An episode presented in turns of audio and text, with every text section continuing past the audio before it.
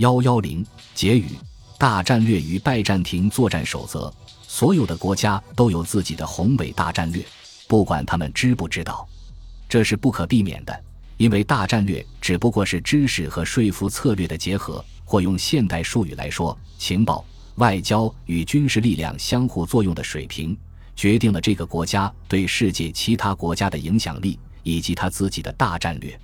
所有的国家都必须有一个宏伟的大战略，但并不是所有的大战略都是势均力敌的。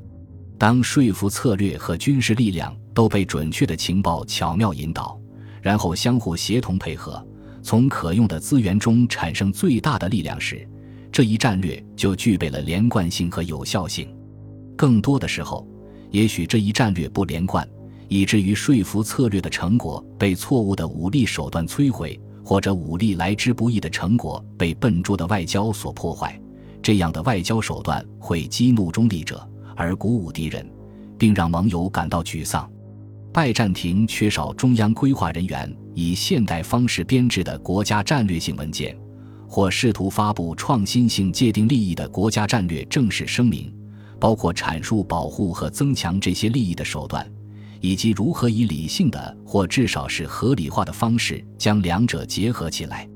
拜占庭人从来没有说过“战略”一词，它甚至只是一个听上去是希腊语的词，不为古代或拜占庭的希腊人所使用。但他们肯定有一个宏大的战略，即使它从来没有被明确的表述过。这是一个非常现代的、确实相当含糊的用语习惯。而且它确实被拜占庭人如此重复的应用，以至于人们甚至可以提取出拜占庭式的作战守则。然而，首先必须界定两个问题：战略主体的身份和战略的性质，或者更确切地说，战略的矛盾性。